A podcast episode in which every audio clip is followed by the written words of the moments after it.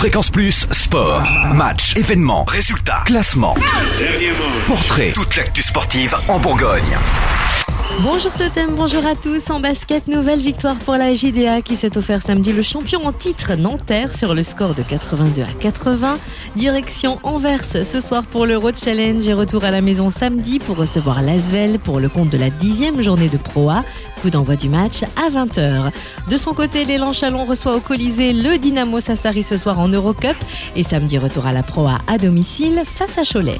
En rugby, le mauvais sort s'acharne sur le stade dijonnais qui revient de Lille sur une défaite, la sixième consécutive pour ce dernier match de l'année 2013 sur le score final de 15 à 21. Dijon ne décolle pas du bas de tableau et s'offre un match amical vendredi à Bourrillo face à Chalon. Coup d'envoi de la rencontre à 19h. Pas mieux pour la CRC Chalon qui s'est agenouillée face à Aubenas 9 à 25 en dixième journée de Fédéral 1. Place à la trêve et reprise des matchs le 12 janvier au stade Léo Lagrange face à la Seine. En hand, le DBHB s'est incliné 19 à 27 face à Nantes mercredi dernier.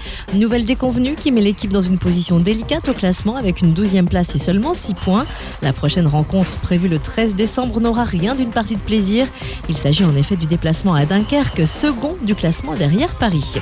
Et puis en foot, le DFCO a obtenu un nul face à Nîmes en 16e journée de Ligue 2 vendredi dernier. Direction Fabrec dimanche pour la Coupe de France et retour à domicile le 16 décembre pour la 17 septième journée de Ligue 2 qui opposera les Dijonais au Clermontois du Clermont Foot.